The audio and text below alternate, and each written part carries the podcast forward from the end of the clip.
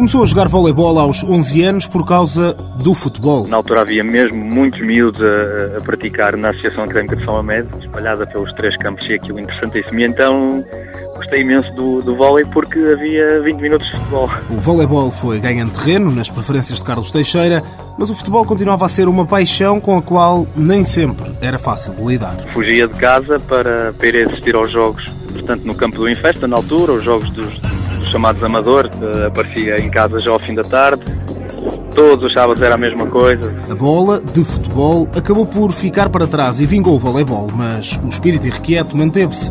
Prova disso, a brincadeira protagonizada por ele e pelos companheiros de seleção num campeonato universitário no Japão. Aquilo eram prédios e havia sempre aquela, aquelas brincadeiras normais e o, e o lançar as bombitas de água com sacos cheios de água era, era o básico, não é?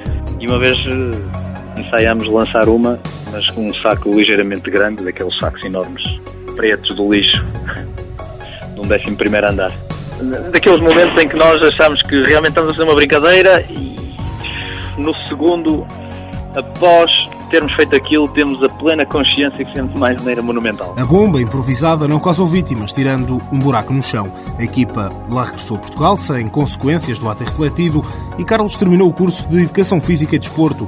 Fez carreira profissional no voleibol e há dois anos decidiu mudar de país. Em França, sente-se bem, não teve problemas em adaptar-se e até admite por lá ficar com a mulher e a filha. Quem sabe abrir um restaurante ou uma pastelaria. Nos tempos livres gosta de ir ao cinema e ouvir música, em particular heavy metal. Ainda que nos últimos tempos os sons mais pesados tenham começado a dar lugar, no leitor de MP3 que transporta para todo lado, a bandas dos anos 80.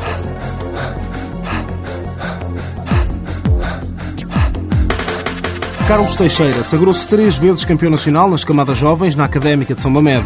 Em sénior foi duas vezes campeão nacional, conquistou três taças de Portugal e uma supertaça. Soma mais de 200 internacionalizações.